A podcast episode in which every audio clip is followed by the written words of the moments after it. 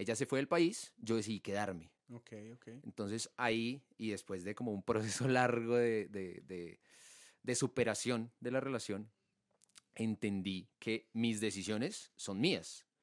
Mis ok. consecue- las decisiones de esas ¿qué? Las consecuencias de esas decisiones son mías. Vamos entendiéndolo de la dispersión. Bien, bien, bien. Un poquito. Ajá. Y las decisiones de las otras personas les pertenecen a ellos. Ok.